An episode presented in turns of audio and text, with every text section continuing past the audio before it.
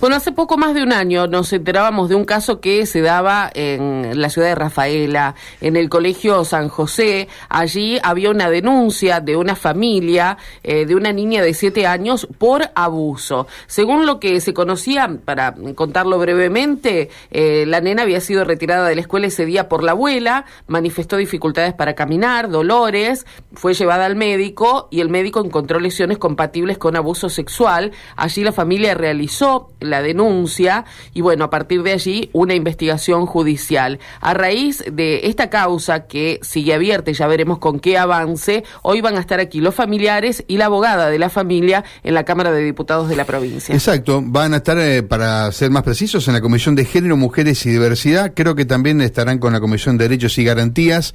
En línea está la doctora Paula Condrac, que es abogada, allegada a la familia eh, que mencionabas, Karina. Doctora Condrac, aquí Karina Volati, Mario Galopo, buen día. Hola, buenos días, mucho gusto, mucho gusto en hablar con ustedes. Bien, doctora, ¿cómo está este caso? Bueno, primero quisiera aclarar que somos un equipo eh, constituido eh, conjuntamente con el doctor Guillermo Muné y la doctora Lorena Dorati. En este momento están en viaje hacia Rafaela, Lorena y el papá de la nena víctima de abuso. La mamá está embarazada eh, de siete, ocho meses y no puede venir.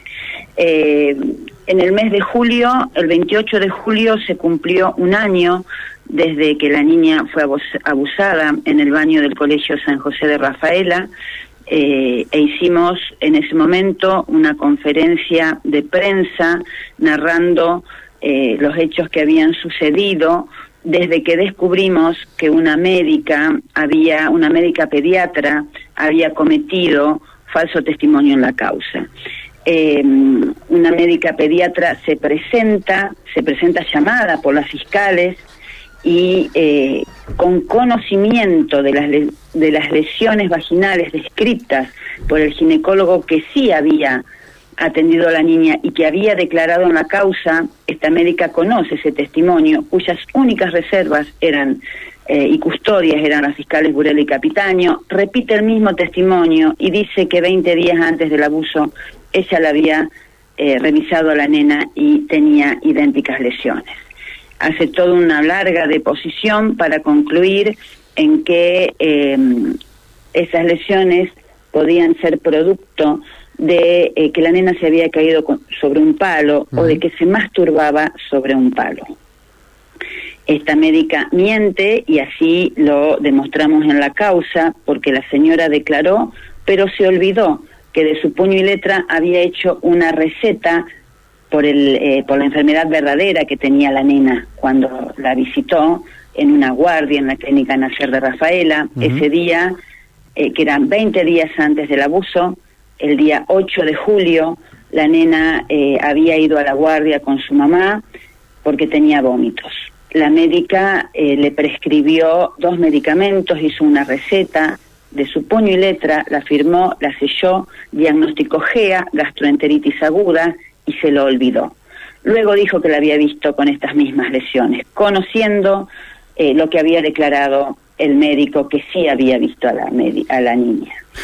Eh, o sea que para, ustedes hubo un cambio, digamos, porque eh, la atendió por una cuestión y después sostiene que en realidad ya había observado esas lesiones previamente a ese hecho que, supuestamente ocurrió en el baño, ¿es así? planta una prueba falsa, planta una prueba falsa, las fiscales este, que la habían llamado a declarar, luego sostienen ante la familia y ante la querella, ante el equipo legal, que, em, que su teoría del caso era esa, que estamos ante una niña que se masturba con un palo, y nosotros demostramos que la médica no la había atendido por lesión, la había el vaginal, la había atendido por vómitos. Doctora Contra, la hipótesis que ustedes tienen es que obviamente la niña fue abusada en el colegio del baño, ¿por quién? Eh, nosotros no sabemos por quién y si tendríamos alguna hipótesis no la podemos decir porque no tenemos fiscales que garanticen la investigación seria del caso. Le estamos demostrando a los fiscales, a las fiscales Ángela Burela, Ángela Capitaño, Fabia Burela y al fiscal regional Vigo le demostramos, rescatamos de la obra social Sancor la receta hecha de puño y letra de la niña, la rescatamos copias certificadas, se las llevamos, fuimos a la farmacia, rescatamos el ticket y le dijimos, la médica nunca revisó a la niña. Acá está, eh, no actúa sola ni espontáneamente, está encubriendo a alguien. A ese por quien usted me está preguntando, a esa persona está encubriendo. ¿Para qué va a mentir? ¿Cómo va a aparecer sola? ¿De qué forma? Bueno, pedimos que este, revisen sus comunicaciones, pedimos que secuestren su teléfono, cosa que acá en Santa Fe es una actividad diaria, una diligencia procesal mínima que no lleva ni cinco minutos pedir un secuestro y que las fiscalías hagan lugar, bueno, pues nunca y ya hace más de un año pudimos obtener ese teléfono que debe estar flotando en algún río o limpiado. A, ¿Ese teléfono de quién es, dijo usted? De la médica Ah, yo, me explico porque no son difíciles de entender. No, no, está bien, de la médica, pero a veces hace falta reafirmar, digamos, alguna cuestión, porque usted da mucha información en un caso que aquí no se conoce tanto como tal vez lo conozcan allí en Rafaela. ¿Usted habla de que los fiscales o no están a la altura de esta circunstancia o que están cooptados por alguna de las partes? Eh, los fiscales tendrían que explicar cómo aparece una médica repitiendo una declaración real que solo ellas tenían. ¿Cómo, lo, cómo sabe la, la médica cómo era la lesión de la niña si no la atendió por una, por una lesión vaginal y la atendió por vómitos? ¿Cómo saben? Los fiscales deben explicar eso. Vigo debe explicar eso. Vigo debe explicar por qué ni él, ni Burela, perdón, ni él ni Capitaño se excusaron de la investigación en un delito cometido en el Colegio San José. Colegio al que van sus hijos. Estamos hablando... Los hijos de Vigo y de la fiscal Capitaño van al colegio San José, ellos le dan el cuidado de sus hijos. Todos sabemos que nuestros hijos e hijas son aquellos que más mm. queremos y que más cuidamos y a quien brindamos, este, los mandamos una institución de nuestra confianza. ¿Pueden investigar una institución a donde sus hijos van hace más de una década y cuyos hijos estaban presentes el día del hecho? ¿usted cree no hay no, hay transparencia. Eh, consultarla, ¿hubo cámara GESEL en este caso? Hubo cámara Gesell eh, porque la familia se presentó ante el intendente de Rafaela y le pidió, y le pidió que prontamente le den un turno para cámara Gesell porque si no se lo daban al mes y medio, dos meses. No hubo eh, una, un rápido, una rápida actuación de este del protocolo de abuso escolar en el Colegio San José. Se activó porque el abuelo de la niña se comunicó con el gobernador todo es absolutamente vergonzoso. ¿Y la Cámara Gesell, eh, pregunto, ¿la Cámara Gesell pudo demostrar algo en, esta investigación o no? En la Cámara Gesell la niña refirió en tiempo y espacio, ubicada en tiempo y espacio, los hechos eh, que, sucedieron, eh, contó cómo había sido, habló de una, que, que, bueno, el abuso fue cometido en el baño.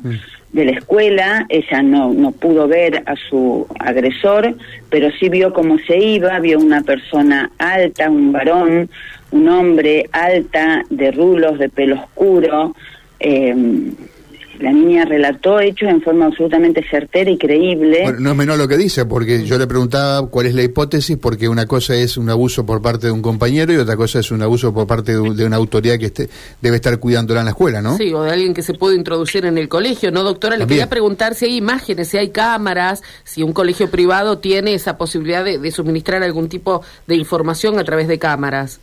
En el Colegio San José había varias cámaras eh, pero resulta que la que apuntaba ese baño no iba. ¿Y las imágenes de las otras no, no aportan demasiado? No aportan nada.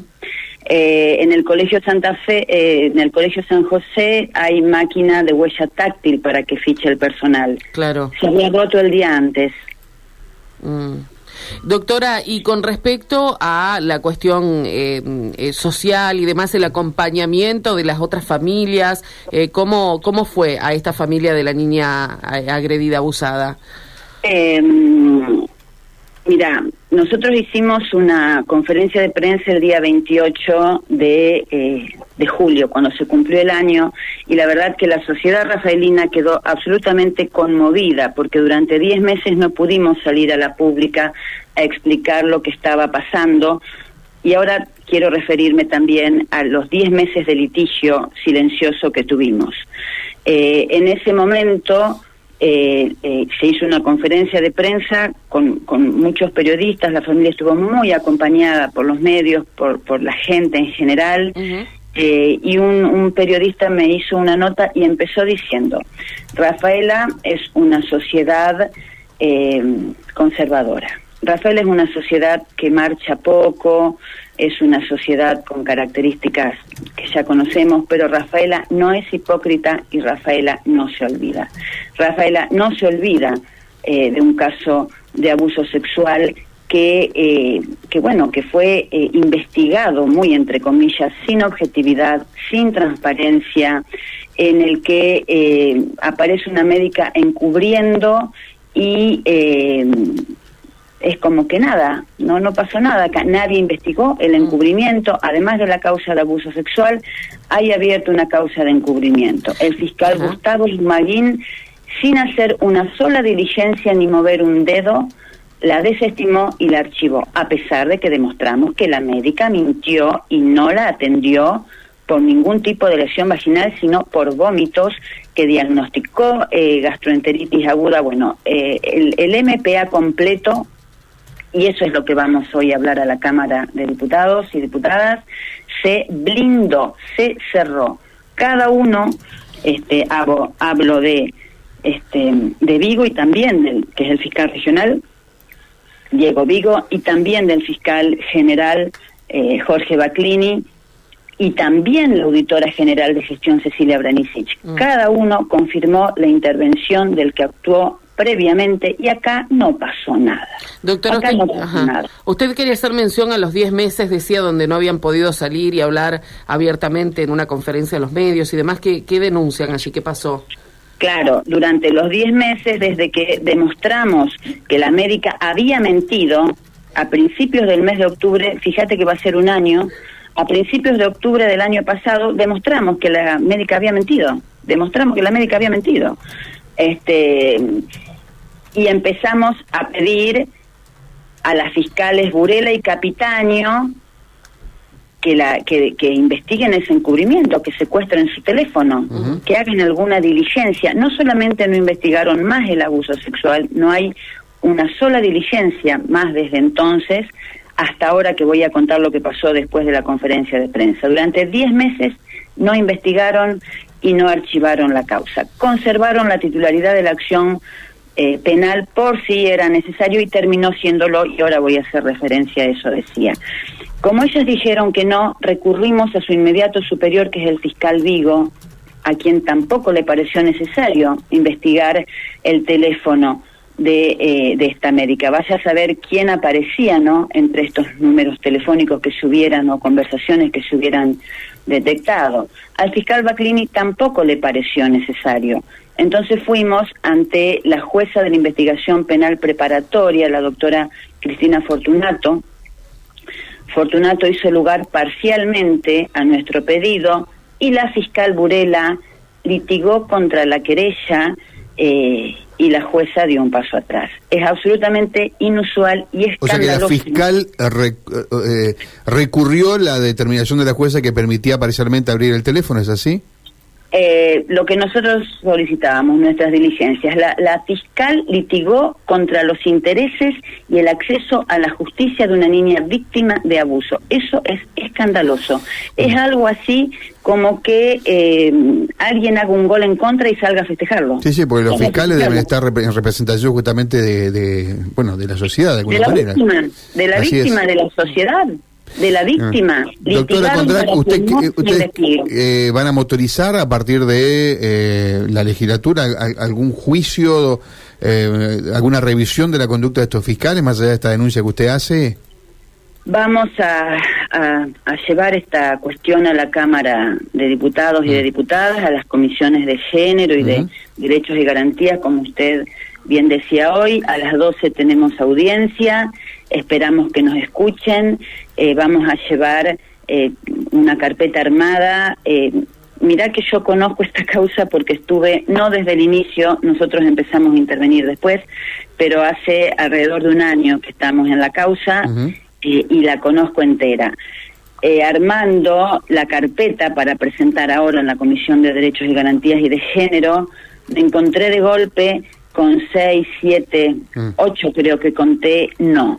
Nos dijeron que no, este, todos, todos y todas quienes intervinieron, no al lugar, a lo solicitado no al lugar, no se promueve la acción. Bueno, es eh, una cuestión es que yo lo cuente y otra cosa es ver la cantidad de no. Todos fueron no. Bien. Todos fueron no. Al abuso sexual se suma un abuso de poder y una arbitrariedad manifiesta, una imposibilidad de acceso a la justicia de la niña, una falta de transparencia, de objetividad, una serie de cuestiones por parte de eh, quienes conforman el sistema proteccional de la niñez, Bien. según la Convención de Derechos de Niño, la escuela, la justicia, el MPA, la iglesia, eh, la salud, esta médica a la que hemos denunciado por encubrimiento y a quien férreamente se, des- eh, se este, negaron a investigar, esta médica es jefa de pediatría del Hospital Jaime Ferrer de Rafael. Doctora, gracias por atendernos. Estamos sobre las noticias, por, por Gracias contarnos este caso y vamos a estar atentos a, a cómo transcurran lo- los hechos. Muchas gracias. ¿eh? Gracias a ustedes, buenos días. Buen día. Eh, la doctora Paula Condrac, que, que representa los intereses de esta familia, que está reclamando no poder eh, al menos eh, tener una investigación parcial a raíz de una denuncia de un abuso sexual en el Colegio de San José de Rafaela.